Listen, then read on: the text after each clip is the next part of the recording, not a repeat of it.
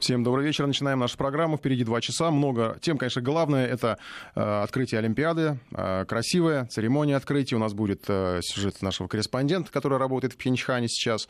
Э, поговорим подробнее вообще о, о том, кто, кто там сейчас из наших находится, какие у нас ожидания. Э, конечно, одним из итогов, поскольку все-таки у нас итоговая программа, итоговая неделя, мы не можем не не упомянуть тот фон, на котором все происходило. Сейчас, конечно, понятно, что ну, в любом случае, как бы там ни было, игры начались, и э, настроение у всех такое праздничное. Тем не менее, конечно, фон дает э, свой осадок э, и решение кассы, и вот поведение МОК и Томаса Баха, даже вот когда, ну, не знаю, многие, наверное, сегодня смотрели, когда его выступление, все равно как-то, ну, вот внутри что-то э, было не очень приятное. Ну, и в течение недели, э, возможно, кстати, этот фон еще не закончен, он не, не прекращен, потому что в течение недели МИД озвучивал предупреждение о возможных провокациях, обвинениях в хакерских атаках на Олимпиаду. Э, цитирую сейчас э, заявление Министерства иностранных дел. Нам известно, что в западных СМИ планируется вброс псевдорасследования на тему русского следа в хакерских атаках на информационные ресурсы, связанные с проведением зимних Олимпийских игр в Республике Корея. Никаких доказательств, естественно, миру, как и прежде, представлено не будет, сообщал МИД. Но ничего странного, наверное, в этом нет. Придется быть готовым к тому, что э, какие-то возможные накладки э, в, в организации игр, которых, ну, я надеюсь, не будет, э, могут вполне повесить на Москву. Тем более, что формально нам могут э, теперь уже приписать мотив, который, возможно, якобы у нас может присутствовать, то, что наших спортсменов не пустили на игры. Ну и, в принципе, если вот сейчас мы попозже поговорим непосредственно о спорте, о чистом спорте, э, без э, такого политической составляющей, ну, нельзя не учитывать, что все вот эти неспортивные атаки на наших спортсменов, это, наверное, часть э, санкционной политики в адрес России. Москва при этом, конечно, не теряет оптимизма. Э, это ужасно, наверное, что наших не пустили на Олимпиаду, но вообще то, в каком формате все это происходит. Но мы, как зрители, наверное, и наши спортсмены, как участники, все-таки получим компенсацию, о чем сегодня тоже было напоминание, как и обещали нам, э, будут альтернативные, ну, не назовем их альтернативные игры, просто будут игры для тех спортсменов и для зрителей, конечно же, и с, с участием спортсменов, которые не смогли попасть э, на Олимпиаду не по каким-то объективным причинам, а просто потому, что так решил МОК. Об этом сегодня напомнил пресс-секретарь президента России Дмитрий Песков. Я хочу вам напомнить недавнее заявление президента Путина, в котором он дал поручение правительству заняться подготовкой соревнований для тех наших спортсменов, которые по известным причинам не смогли принять участие в Олимпийских играх. Президент также в своем поручении говорил о материальном премировании на уровне олимпийцев. Сейчас это прорабатывается и такие соревнования готовятся собственно, нет никаких сомнений, что они состоят. Безусловно, учитываются все необходимые параметры для того, чтобы эти соревнования дали возможность э, спортсменам полностью себя протестировать на предмет, ну, скажем так, соответствия нормам высших достижений. Что касается решения КАСа, мы сожалеем, мы принимаем во внимание решение этой судебной инстанции. И, безусловно, мы продолжим помогать нашим спортсменам отстаивать свои права. Какие-то громкие, громкие слова про реформирование и так далее, я думаю, сейчас, наверное, не время об этом говорить. Сейчас э, главное поддержать наших спортсменов и тех, кто остался на родине, и тех, кто поехал сейчас в Корею и будет там выступать. Ну, конечно, будем, будем поддерживать. Э, и остается надежда, что все происходящее это временно. Сегодня президент России Владимир Путин э, выступал на съезде РСПП, и он рассчитывает, что политика санкций вскоре надоест самим ее идеологам. Россия вступает в сложный, напряженный и очень важный период развития. Именно от усилий бизнеса во многом зависит, насколько успешно мы его пройдем, каких результатов добьемся. Мы с вами знаем и о внешних ограничениях, сейчас не буду на этом подробно останавливаться, но только скажу, что позиция наша хорошо известна. Политика искусственных ограничений в международных деловых отношениях – это путь тупиковый, который приводит всех, в том числе и самих инициаторов такой политики, к упущенной выгоде выгоде и прямым убыткам. Да, должен сказать, что общаясь с вашими коллегами из других стран, я вижу, что они эту точку зрения разделяют. Совсем недавно, как вы видели, была встреча с представителями крупного французского бизнеса. Мы сейчас только с президентом Франции говорили об этом по телефону. Мы в целом позитивно относимся к тому, что можем сделать вместе не только с Францией, но и с другими странами по развитию наших деловых связей. Но вот политика ограничений, как вы знаете, она велась очень давно. Всегда, по сути дела, вот поправка Джексона Венника была отменена. И тут же чуть ли не в этот же день, не, не чуть ли, а, по-моему, в этот же день принят был закон Магнитского, так называемый. Просто так, без всяких оснований. Ведь это еще было задолго до всяких событий там на Украине, в Крыму. Просто потому, что вот так хотят с нами работать. Но, и повторяю, думаю, что это самим скоро надоест э, тем, кто это делает. И все-таки надеюсь, что мы выйдем на какой-то путь нормальных отношений. Ну, президент, конечно, говорил в первую очередь о деловой сфере, но мне кажется, что э, все это сейчас уже можно распространять на самые разные сферы, в том числе на спорт, потому что если говорить вот о прямых убытках, о которых упомянул э, президент, то прямые убытки, в принципе, и для спорта в том, что происходит, потому что, ну, Олимпиада, она все-таки уже будет, ну, в, в, во многом не такой зрелищной, без тех, кого туда не пустили. При всем э, оптимизме, который сейчас, наверное, ну, стараемся мы как-то использовать, нельзя, наверное, смотреть на ситуацию через розовые очки.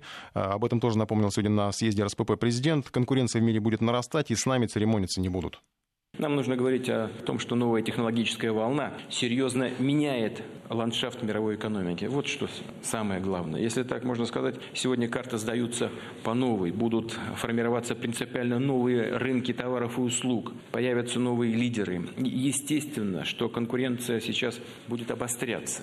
В такой ситуации с конкурентами, в том числе в глобальной бизнес-среде, конечно, надо прямо сказать, церемониться не будут. В ход могут пойти любые формы давления и любые формы конкурентной борьбы. Очевидно, что санкционный вызов носит не конъюнктурный характер и, скорее всего, сохранится на какую-то перспективу. Но, повторяю, все-таки надеюсь, что здравый смысл возьмет верх, и в интересах всей мировой экономики мы будем двигаться вместе со всеми нашими партнерами в нужном направлении.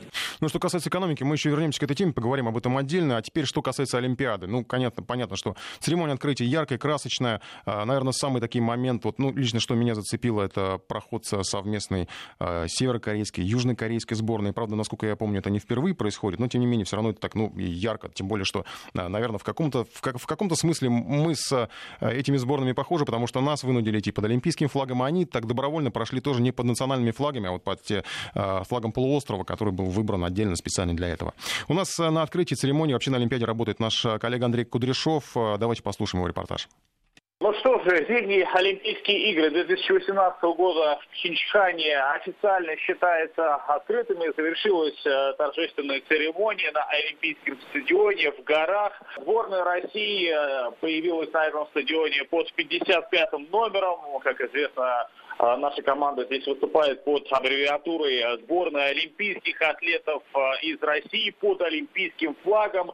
А, этот олимпийский флаг на церемонии открытия пронес волонтер. Таковы правила Э, на этой Олимпиаде для нас. Очень много было опасений, как же встретит нашу команду сегодня на стадионе, но 35 э, тысяч зрителей, которые не побоялись э, достаточно прохладной погоды, встретили нашу команду так же, как и все остальные, дружелюбно, аплодисментами. Ну и наши ребята прошли торжественный круг по стадиону и присоединились к другим сборным. Ну, традиционно церемония открытия получилась очень яркой и очень красивой красочно и было невероятное количество каких-то запоминающихся моментов. Э, э, корейцы повернуты совершенно, если так можно выразиться, на цифровых технологиях. И эта тема была, конечно же, э, одной из главных. Открытие началось традиционно с обратного отсчета. Последние секунды произносил весь стадион. И после красочного фейерверка высветились слова рядом со стадионом «Добро пожаловать». Само шоу началось с пяти детей, которые нашли волшебный шар и попали попали в сказочную страну. Затем они по реке времени перенеслись в будущее, где уже правили цифровые, цифровые э, технологии. Ну, надо сказать, что э, еще одним лейтмотивом этой церемонии был, конечно, прохождение по стадиону объединенной корейской команды. Спортсмены из КНДР и Республики Корея вместе э, несли флаг, на котором был изображен корейский полуостров. И это, наверное, один из э, главных э, моментов зимних Олимпийских игр здесь, Хинчане. Эту часть церемонии упомянул в своей речи президент Международного олимпийского комитета э, Томас Бах, сказал, что Олимпиады э, должны объединять э, людей и нести мир во всем мире. Собственно, так и произошло. Лишь, напомню, за несколько недель до начала Олимпиады стало известно, что корейцы пройдут объединенной командой. Ну и несколько достаточно веселых моментов было во время парада атлетов. Очень крутая делегация собралось у Бермуд. Бабушка, дедушка и внук. Всего три человека представляет это крошечное государство. Так вот, они вышли на стадионе в шортах, но, наверное, самое крутое впечатление произвел знаменитый Пит Тауфа Тафуа. Это тот человек, которого мы все запомнили по церемонии открытия два года назад. В Рио он вышел на стадион в своей традиционной повязке. Он представляет Тонго. Его тело было обмазано маслом. Он знаменитый на весь мир уже тэквондист. И он повторил этот же трюк здесь, в Хищане. Я напомню, что во время парада атлетов была температура минус 7 градусов, но он появился на этом параде именно в том же обличии, в котором его на самом деле и ждали. Ну что же, и самая, наверное, главная тайна, которую охраняли организаторы, это кто зажжет олимпийский огонь. И этим человеком стала знаменитая фигуристка, олимпийская чемпионка Ким Юна. Именно она поднесла факел, и олимпийский огонь был зажжен. Ну и затем последовал уже традиционный фейерверк. Ну и за завтра начнутся уже соревнования.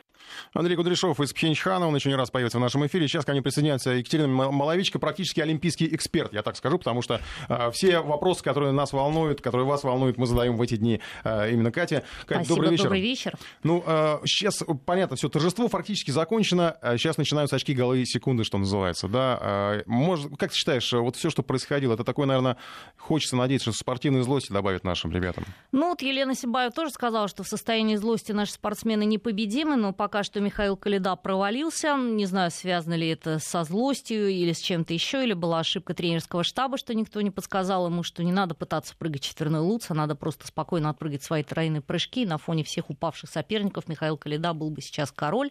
А вот. Но, э, тем не менее, нас, все спортсмены, которые что-то говорили да, по итогам тренировок в Олимпийской деревне, все отмечали, что настроение э, достаточно дружелюбные. Более того, наши коллеги говорили, что даже американские журналисты после сегодняшнего объявления решения КАС перестали понимать многие, что происходит и за что наказали российский спорт. Ну, в общем, всегда так было. Вот я выезжала даже на соревнования по легкой атлетике, где выступали россияне под нейтральным флагом. Российские журна... э, иностранные журналисты в массе своей очень дружелюбно относятся. Все говорят, что мы все прекрасно понимаем, что это россияне. Без наклада, кстати, не обошлось и во время церемонии открытия Олимпиады. На корейском телевидении сборную Франции представили под российским флагом. А, на сайте Международного олимпийского комитета сейчас... Э, Может, они специально? Может быть. Но дело в том, что наказывать-то будут нас, если что, за это. Вот многие спортсмены боятся, что болельщики их будут фотографировать с российским флагом, и потом мог сказать, а, вот а тот вот инцидент, там правила. корейские болельщики, кажется, были с, с флагом России, тоже, тоже нас могут Ну, наказать. корейские болельщики могут быть с каким угодно флагом, как и российские, но главное, что с этим флагом не должны появляться российские спортсмены. Угу. Ну, вот, например, и журналисты тоже, наверное да? А, нет, журналистам все можно, болельщикам можно, но спортсменам нельзя. А, и, а, например, тоже только что устранил Международный олимпийский комитет ошибку. По ошибке поместили тест, такой тестовый лист э, на завтрашний женский скиатлон, на лыжную гонку, и там была указана россиянка Юлия Чекалева, как россиянка под девятым номером. Ее не допустили на Олимпиаду в игры, все уже поспешили написать, Юля, давай выезжай скорее, гонка с утра. А, ну, уже все заменили, но надо сказать, что на сайте Международной Федерации Федерации лыжного спорта. Россиянки значится под э, флагом России, и страна указана Россия. Но это сайт Международной Федерации лыжного спорта. А, поэтому, ну, таких деталей еще будет очень много. А, не знаю, насколько строго будет МОК за этим, за всем следить. Придраться теперь могут к чему угодно. Ну, а нам, наверное, уже стоит обратиться непосредственно к спортсменам, к тем, кого нам надо будет поддерживать в ближайшие две недели. Начать можно, если кто не успел включиться сегодня в 4 утра, можно будет завтра а, начать тренироваться снова рано вставать. Продолжают выступать наши кирлингисты. Здесь э, мы, э, не могу сказать, что надеемся на, какие-то, на какой-то прорыв, но на медаль мы надеемся. Именно на смешанную во-первых, пару Анастасии Брызгалова, Александр Крушельницкий. И у нас а, аж две команды боролись за поездку на Олимпиаду. У нас опытнейшая скип Анна Сидорова уступила это право Виктории Моисеевой, которая очень ударно провела этот сезон. И мы надеемся, что девушки наши в керлинге поборются Потому что это сравнительно новый для нас вид спорта, но мы очень э, прорвались в нем э, так быстро наверх. Да, после победы на чемпионате мира мы стали входить регулярно в число фаворитов, поэтому за керлинг нужно болеть.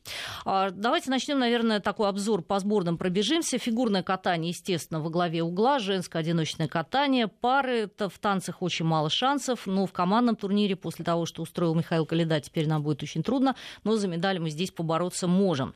А, хоккей оставлю в стороне, хоккей меньше других пострадал от чисток Международного олимпийского комитета, хоккейный турнир пострадал в целом от неприезда игроков Национальной хоккейной лиги, но зато у нас есть шанс завоевать золото, тем более, что все вспоминают, что в 92 году, когда у нас была последняя олимпийская победа в хоккее, мы тоже играли под олимпийским Хотя поклонники флагом. Нечушкина, наверное, очень сильно расстроились. Я думаю, да. Я думаю, да. Конечно, как и сам э, Валерий Нечушкин и все хоккеисты, которые не попали в сборную. А, сноуборд – наша ударная дисциплина, самая русская дисциплина, параллельный гигантский слалом. Именно здесь у нас больше всего медалистов. Призеры Сочи, Алена Заварзина и двукратный чемпион Сочи Вик Уайлд, дважды чемпионка мира Екатерина Тудигешева, Андрей Соболев и Дмитрий Логинов. 17-летний э, сноубордист лидирует в текущем розыгрыше Кубка мира. А, так что здесь есть у нас еще Big Air. Это Антон Мамаев и Владислав Хадарин, который как раз завтра в слоупстайле деби- э, начинает соревнования. Так что болеем за сноуборд. А, саночники пострадали от отстранения Татьяны Ивановой, которая только что стала пятикратной чемпионкой Европы, выиграв все гонки, в которых она участвовала на чемпионате Европы. Без нее у нас нет шансов практически в эстафете, но у нас есть два великолепных саночника. 21-летний Роман Репилов, а, который завоевал большой хрустальный глобус, то есть это победитель Кубка мира действующий, и Семен Павличенко, первый наш чемпион мира, три года назад он им стал, и это два наших лучших саночника на данный момент, так что здесь все шансы на медали у нас есть. А, в бобслее, к сожалению, и практически даже не могу сказать, за кого поболеть, фактически второй состав поехал, но зато в скелетоне Никита Трегубов и а, Владислав а, и Владислав Маричев Извините, сейчас я собьюсь с фамилией, но... Тем суть... более, что многие фамилии, они еще как бы не Марченков, совсем на слуху, Ма- ну, надо признать. Да, Марченков, это серебряный призер юниорского чемпионата мира. Я отмечу Никиту Трегубова, потому что он выступал в Сочи, и это восходящая звезда скелетона, четырехкратный чемпион мира среди юниоров, это рекорд. Он только что завершил юниорскую карьеру, она в скелетоне длится очень долго, до 21 года, и Никита один из главных претендентов на медали в Пхенчхане, так что скелетон — это тоже наши шансы. Лыжные гонки гонки, которые стартуют завтра э, женским скиатлоном. Здесь у нас очень мало шансов у женщин вообще. В основном норвежки и американки будут здесь бороться. А, ну, а в мужских гонках, даже в отсутствии Сергея Устюгова, у нас были два человека, которые в этом сезоне отлично стартовали. Александр Большунов и Алексей Червоткин. Но именно они взяли и заболели перед Олимпиадой и приедут на игры только к 15 э, февраля. А во фристайле ожидается у нас медаль. Здесь очень много ребят. Александр Смышляев, олимпийский призер Сочи, который вышел в финал уже в, в Могуле. А, братья Буровы, Никитин, Спиридонов, Орлов, это акробатика, Могул, хавпайп. За весь фристайл можно болеть совершенно спокойно, сидеть и э, надеяться на то, что наши ребята будут в медалях. Это очень приятно, что в динамичных, развивающихся видах спорта у нас все хорошо, и у нас есть очень хорошие э, результаты. Больше всех пострадал от действий Международного олимпийского комитета конькобежный спорт, где мы остались даже без Ольги Граф, отказавшись оставшийся в последний момент, потому что у нее не было шансов выиграть в командной гонке, а это был наш шанс на медаль, потому mm-hmm. что наша женская командная гонка это просто вот железный был претендент. И, естественно, без Дениса Юскова и Павла Кулижникова можно считать, что в мужских гонках Сергей Трофимов один вряд ли за что-то сможет побороться. Мы будем очень счастливы, если у него получится. В женских, в женских, в женских коньках очень много зависит от а, спарринг партнеров. Шорт-трек здесь наш, а, наша надежда это Семен Елистрат Муратов. Мы болеем за него завтра, потому что завтра его коронная дисциплина полторы тысячи метров.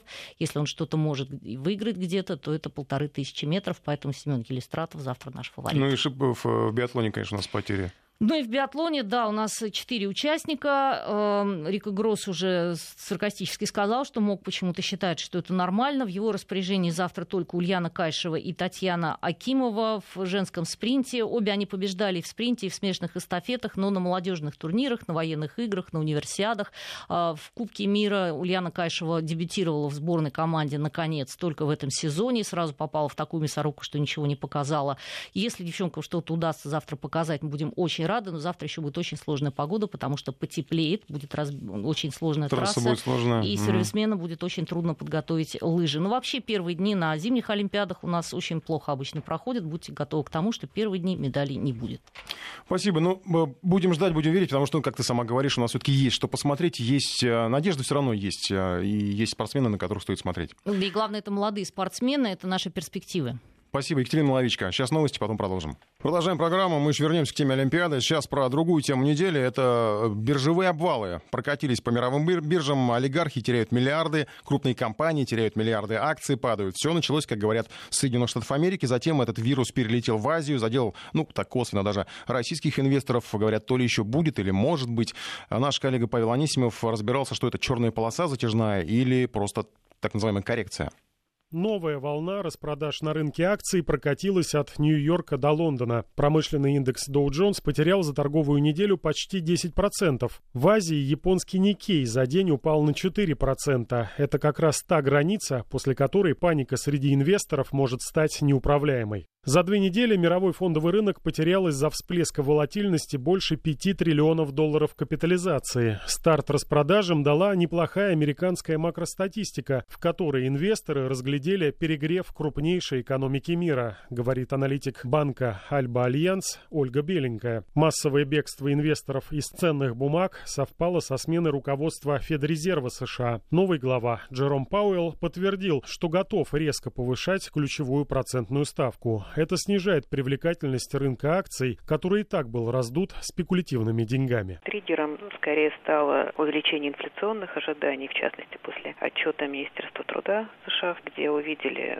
сильные цифры по занятости и увеличение темпов роста зарплат. Плюс еще увеличение бюджетного дефицита США, который приходится финансировать новыми заимствованиями. Рост доходности гособлигаций привел к продажам на рынке акций, которые, в общем-то, идут достаточно интенсивно. Среди экономистов набирает популярность конспирологическая версия. Якобы недовольная Трампом американская элита дергает за ниточки на Уолл-стрит, меняя финансовые потоки перед промежуточными выборами в США, которые пройдут в ноябре. Это не больше, чем предположение, считает независимый аналитик Андрей Дергин. Рынок был готов к масштабной коррекции после рекордного роста, который в последнее время показывали американские фондовые индексы. После падения в ближайшие две недели индекс Dow Jones продолжит рост, поскольку, в общем-то, американская экономика демонстрирует устойчивые темпы роста ВВП, капитализация американского фондового рынка будет расти, что повлечет и рост э, котировок э, российских ценных бумаг. Фундаментальных причин для затяжного обвала на рынках нет,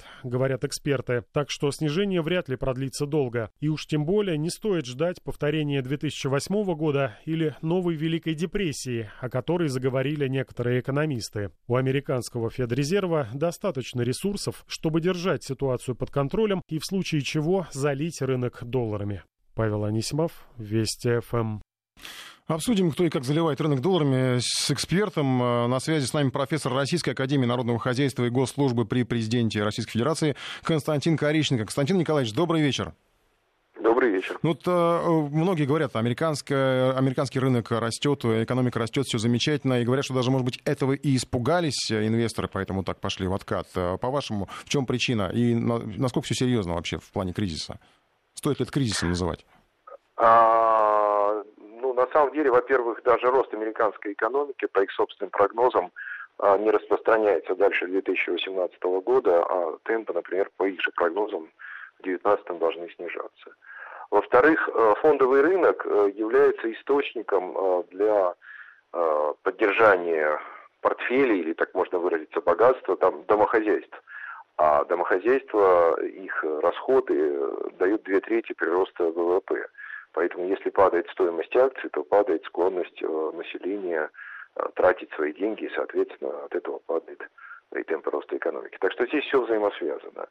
Но самое главное здесь э, не только и не столько вот эти вот текущие страхи, которые сейчас происходят на фондовом рынке, а скорее то, э, что будет ждать э, американскую экономику в ближайшие 2-3 года, особенно в связи с принятием э, в конце прошлого года и, и там, добавлением в этом году к бюджетным расходам в связи с снижением налогов по инициативе Трампа и вот сейчас решение об отмене ограничений на прирост государственного долга и так далее. Так они по бюджету бюджетная... еще договориться не могут, у них до сих пор не функционируют госучреждения?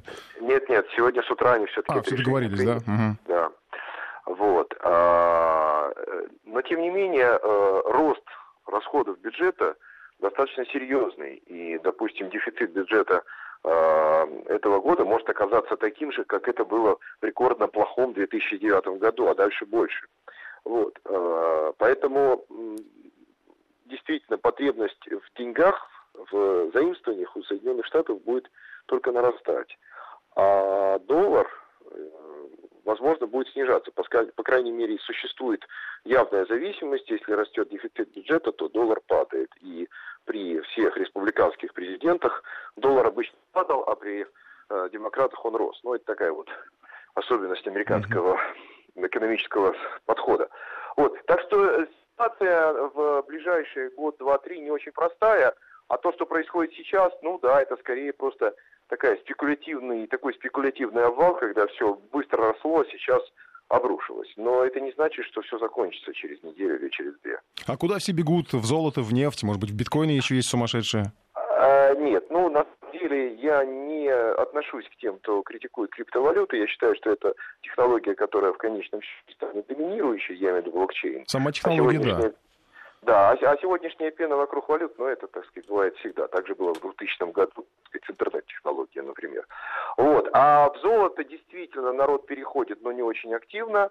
А, и традиционно обычно уходят назад в доллар. Тут вот как раз, что называется, натыкается на ту историю, что на американском рынке есть проблемы. Поэтому э, рынок немножечко потряхивает, и я думаю, что вот ближайшие пару недель ну, ситуация, так сказать, развернется в одной из двух сторон. Либо вот эта, так сказать, тряска успокоится, и все как-то вернутся на Э, спокойный режим функционирования, либо может развиваться негативный сценарий. До нас э, эхо докатится, если это вот предположить, что это все пока достаточно безобидно, но так, может быть, настороженно просто к этому относиться. А нас это как-то может задеть серьезно? Немедленно нет. В ближайшие там недели вряд ли. Хотя мы видим, что рубль, например, начал снижаться, но это скорее больше связано с историей с нефтью, чем с американским фондовым рынком.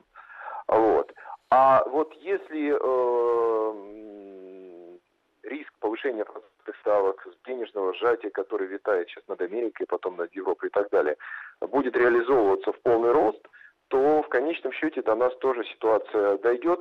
Другое дело, что после 2014-2015 года мы очень сильно сократили свою зависимость от внешнего мира. И в этом смысле потоки капитала, которые бегают туда-сюда, в отношении России, они стали значительно меньше. Спасибо вам большое за комментарий. Константин Корищенко, профессор Российской Академии Народного Хозяйства и Госслужбы при президенте Российской Федерации. Ну, еще продолжим экономическую тему. А, по поводу как раз стабильности. Наверное, Китай вполне неплохо так себя чувствует, по крайней мере, об этом сегодня говорили многие аналитики, а, поскольку начинает торги нефтяными фьючерсами в юанях на бирже а, в Шанхае. И вот переход к таким нефтеюаням, как говорят, может стать одним из важнейших событий на нефтяном и валютном рынках, потому что если инвесторы примут новые фьючерсы и включат их в число основных ориентиров мирового рынка, рынка, э, то Китай может рассчитывать на существенное возрастание своей валюты в мировой торговле и экономике. На самом деле это, наверное, стремление каждой страны э, повысить роль своей национальной валюты. Э, сегодня как раз вот об этом говорили на уже упомянутом мной съезде РСПП. По мнению главы Минфина Антона Силуанова, в будущем расчеты приоритетно проводить именно в рублях. Давайте послушаем его высказывание.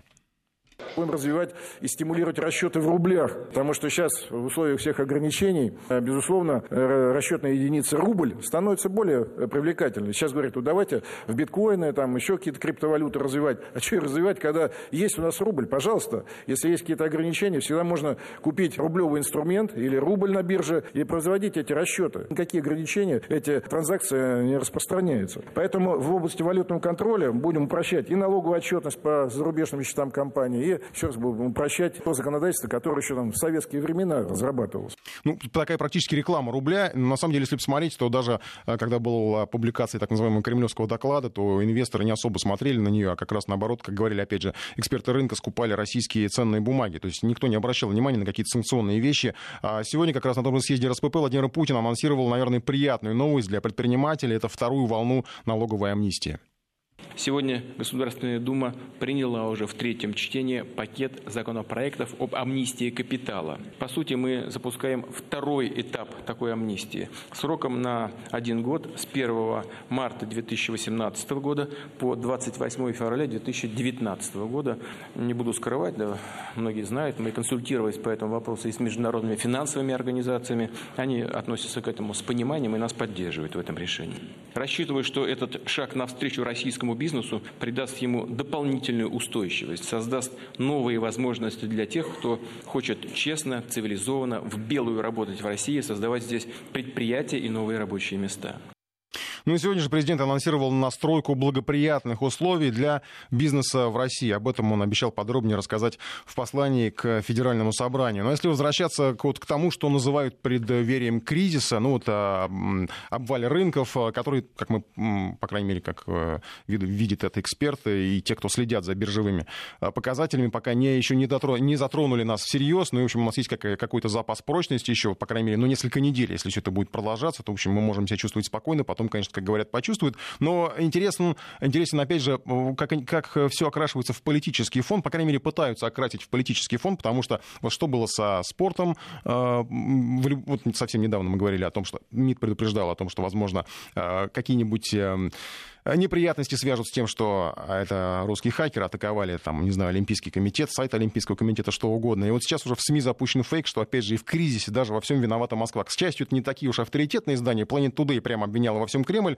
но решила просто посмотреть на календарь, что сначала была публикация кремлевского доклада, а потом обнародовали США ядерную доктрину, ну и потом произошло, произошел обвал рынка, и опять же во всем виноват Москва. И никаких доказательств. Это было главной новостью на всех телеканалах и радиостанциях, во всех газетах и агентствах. С этого начинали выпуски. Этому посвящали первые полосы, но потом об этом вдруг забыли. Оборвали на самом интересном. Так что же было в конце? Мы поставим точку в каждой истории.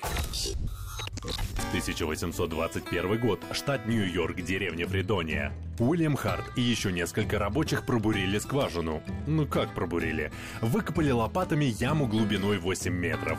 Трубопроводом стали выдолблены изнутри бревна, которые соединили друг с другом дегтем и тряпками. Через 4 года поступавшего по этим трубам газа хватало, чтобы обеспечить светом и теплом два деревенских магазина и мельницу. Наверное, никогда больше этот газ не добывался так легко. Пришлось ждать почти 200 лет, чтобы появились технологии для масштабной разработки месторождений. И когда они появились, показалось, что рынок углеводородов навсегда изменится. Чем все закончилось? Эпизод 10.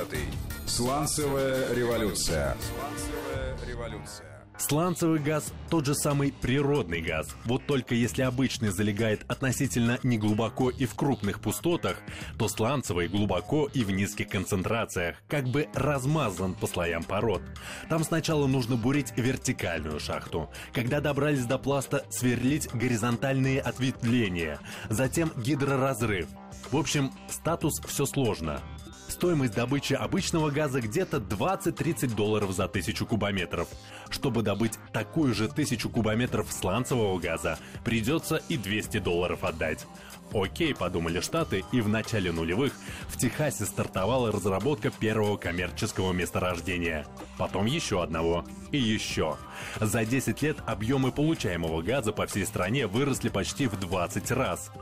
Ну все, оживились эксперты. Сланцевые породы в самое ближайшее время завоюют эту планету. США из импортера газа превратятся в крупнейшего экспортера и смогут обеспечить дешевыми углеводородами едва ли не всю Европу. А если и не смогут, то сланцевые залежи есть практически на всех континентах. Бурите, взрывайте, пользуйтесь. Международное энергетическое агентство прикинуло, что мировые запасы нетрадиционного газа больше 300 триллионов кубометров. Из них 200 триллионов приходится на сланцевый газ. Звучит довольно внушительно, но то прогнозы, оценки, заявления. Как изменилась ситуация, когда от слов перешли к делу? Понравился ли остальному миру опыт Штатов? Что стало с американскими месторождениями? Чем закончился сланцевый переворот? Для начала оказалось, что реальных запасов сланцевого газа значительно меньше заявленных объемов. Это стало понятно благодаря, например, разведочному бурению в Китае и Польше. Вдобавок, что хорошо США, то не очень подходит остальному миру. Во многих странах просто нет технических и финансовых ресурсов для масштабной добычи, да и природные условия не позволяют. А еще экологи. Вреден, говорят, этот ваш гидроразрыв пласта. Во Франции в 2011 году его использование законодательно запретили. Ограничительные меры приняли в Болгарии, Великобритании, Германии. Не нравится сланцевый газ другим странам еще из-за его неповторимости. Здесь его параметры одни, в другой скважине уже другие, и каждый раз нужно что-то делать, чтобы привести состав и свойства к стандарту обычного природного газа. Ну а что же американцы? Они выяснили, что месторождения быстро истощаются и постоянно приходится бурить новые и новые скважины. А делать это все сложнее, потому что начинали штаты с наиболее перспективных и легких участков – Дальше сланцевые формации становятся совсем неприятными в разработке. В прошлом году наиболее влиятельные игроки сланцевой индустрии США вынуждены были признать. Все это время они сознательно занижали себестоимость добычи газа. Их компании несли постоянные убытки, они потратили почти на 300 миллиардов долларов больше, чем получили от сланцевых операций. Оставались на плаву лишь за счет хеджирования будущих поставок газа, заемного финансирования, также продажи своих акций. А инвесторы они такие. Хотят от сланцев прибыли, а не новых скважин любой ценой. Рост добычи ослабевает, продуктивность месторождений снижается, и эксперты как-то меняются в настроениях. Ребята, расходимся. Сланцевый газ в глобальном масштабе вряд ли когда-нибудь сможет заменить традиционный природный газ. Дмитрий Миронов, Вести ФМ. Ну, этом с большой экономикой пока прервем. Сейчас о частной экономике имеются в виду частные да, доходы частников, а, потому что в ближайшее время многие россияне а, собираются неплохо заработать, а именно на сдаче жилья в аренду на время чемпионата мира 2018 по футболу. В, сразу в нескольких городах будет проходить, будут проходить матчи, и понятно, что уже многие потирают руки, собираются получить хорошие деньги всего лишь за несколько дней, считанные дни. Счет, цены взлетели колоссально, но если гостиница как-то еще там придерживается, придерживают, просто их, вернее, заставили даже придержать цены, потому что поначалу наши корреспонденты из регионов э, выходили в эфир, рассказывали про какие-то совершенно заоблачные тарифы, которые выставили за совершенно стандартные номера, то, насколько понятно, насколько разбирался наш корреспондент, а, никаких ограничений для частников, а, собственно, нет. Э, называй какую угодно сумму, позже мы даже, я, я приведу примеры, они лично меня даже шокировали. Пока Ростуризм выпустил специальную памятку для тех, кто собирается сдавать квартиру, как ее правильно сдать, чтобы потом не попасть на неприятности, ответственности, потому что грозить э, может следующее. Налоговая ответственность, там штраф, административная ответственность, ну и даже говорят, что уголовная за незаконное предпринимательство и уклонение от уплаты налогов. Э, для тех, кто решил этим летом подзаработать, сдать свои квартиры, специальный сюжет нашего корреспондента Сергея Голобова. Во-первых, жилье в наем может сдать только собственник. Если их несколько, значит необходимо разрешение от каждого. Субаренда применительно к чемпионату мира будет восприниматься как сомнительная схема на грани мошенничества. Где найти желающих снять квартиру? Либо личные контакты среди фанатского сообщества, либо популярные доски интернет-объявлений. И тут важно не обмануть в ожиданиях потенциального клиента, писать все честно, чтобы не было такого, что обещал шикарный евроремонт, а интурист приехал в тараканье царство. У россиян же, скорее всего, требования попроще будущее, размышляет редактор журнала «Дайджест российской и зарубежной недвижимости» Михаил Морозов. Много информации не надо. Достаточно фотки и буквально 5-6 строчек, описывающих квартиру, где она находится, сколько стоит, какие удобства э, есть. Вот и все. Этого будет для арендаторов российских, во всяком случае, болельщиков более чем достаточно. А с иностранцами тяжелее, и ну, нужно будет готовиться и заплатить налоги, и заключать официальные договора. Я не думаю, что они будут рисковать, во всяком случае, в России, селиться в абсолютно непонятных помещениях, включая различные общежития и так далее. Было бы полезным проинформировать участкового о намерении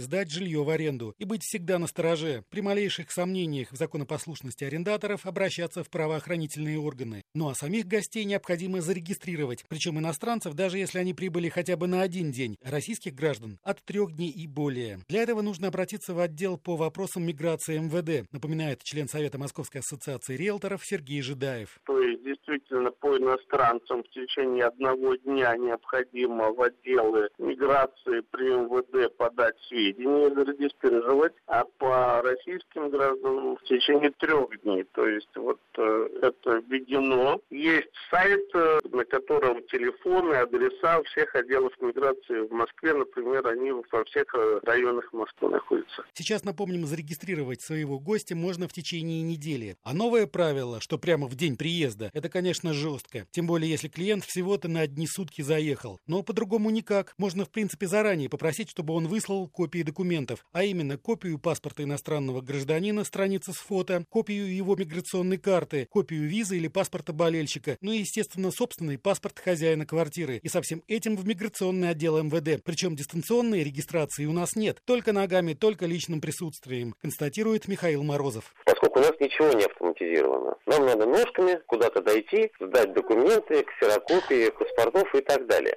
Отстаиваете очередь, и каким-то образом потом ему все это дело еще передаете. Поскольку ну, нет у нас такой системы, которая бы достаточно комфортно давала бы работать тем людям, которые, грубо говоря, зарабатывают на туристах. Если действовать строго по закону, то за аренду еще предстоит заплатить налоги. Стандартная процедура с 3 НДФЛ и подачей декларации до 30 апреля будущего года, конечно. И, наконец, самое интересное – цены. На какой гешефт можно рассчитывать? Для гостиниц этот вопрос урегулировали на государственном уровне. Им позволено увеличить стоимость номера не более чем на 70% по сравнению с обычными ценами. По частным же квартирам никаких ограничений нет, чем хозяева уже успешно пользуются, говорит Михаил Морозов. Ситуация с арендой квартир предстоящего чемпионата мира уже достаточно веселая, то есть можно сказать, что в период его проведения, ну, по сравнению с обычными ценами, это будет раз в 10, подъем минимум в 15, а на особо хорошие видовые квартиры, которые можно использовать для различных телестудий, а, размещения штаб-квартир и так далее, но уже на сегодняшний день они взлетели порядка более чем в 100 раз. Россиянам проще, у них требования не завышены и могут довольствоваться скромными условиями проживания. Но специалисты по аренде предупреждают, что непосредственно к началу чемпионата адекватных предложений не останется даже на эконом-класс. Поэтому надо начинать суетиться уже сейчас. Вменяемые цены продержатся еще месяц-два, не дольше, а затем неизбежно взлетят. Сергей Голобов, Вести ФМ. Ну, что касается адекватных предложений, их еще, наверное, надо поискать. Ну, в принципе, я, я находил вполне, вроде как мне кажется, даже по московским меркам тем более, э, вполне вменяемые, там, 2000, 3000 э, в сутки квартира. Но, э, по-моему, это объявление пока еще не совсем конкретизировано под даты матчей, под даты конкретных игр, потому что то, что я видел на различных ресурсах, ну, слегка так меня шокировало. Допустим, это сейчас мы не про Москву говорим, Самара, апартаменты сдаются за 47 700 рублей. И это не в месяц, это в сутки, как раз вот на время игры. Однокомнатная квартира, ну, как говорят в новом доме в трех минутах э, ходьбы до стадиона, это в Саранске, 50 тысяч рублей в сутки, опять же. Это причем, если, ну, как э, говорят, с коврами, если с кожаными диванами, там даже какой-то понос леопардом, э, вроде как, ну, почти евро, как, говоря, как говорили в 90-е, почти евро ремонт, 195 тысяч рублей. Нижний Новгород, варианты совсем прямо из 90-х, там, правда, стиральная машинка есть такая вот с, с фронтальной загрузкой, но прям совсем такой вот суровый, суровый вариант. 15 тысяч рублей в сутки. И, кстати, кстати, там же в Нижнем предлагали арендовать палатку на 10 мест за 9749 рублей. Санкт-Петербург э, предлагают яхту, видимо, на Неве стоит за 70 тысяч рублей в сутки. В Москве выставляли вообще заоблачные цены. Ну, есть 30-40 э, тысяч рублей за сутки, есть несколько сотен тысяч рублей, а, причем за достаточно даже убитые комнаты. Я не знаю, кто это выставляет, за какие деньги. Ну и самое главное, наверное, стоит э, еще э, понимать хозяевам таких квартир, что за такие деньги эти квартиры, ну, если их не сожгут, то их убьют, хотя там во многих убивать уже нечего, но их превратят, видимо, просто в, в, в ничто. И потом больше денег потратишь на ремонт и на выплату компенсации соседям, хотя юристы говорят, что э, всем, вот опять же в материале нашего корреспондента была информация, что надо все заключать официально, э, чтобы был договор, чтобы была какая-то ответственность. Э, впрочем, вот это безумие по ценам, оно характерно не только для нас. Вот про Калининград писали, что 45 метров квартира, 24 тысячи рублей за ночь, а кто-то из пользователей, я на форуме прочитал, напомнил, что гостиницы в Рио-де-Жанейро на прошлогодние Олимпиады стоили на три недели 1 миллион 200 тысяч рублей. Так что чего ж тут удивляться удивляться. Э, в общем, посмотрим, что будет с ценами. Э, да, говорят, что вот опять же Рио 4 звезды на три недели получали более полутора миллионов рублей. Продолжим после новостей.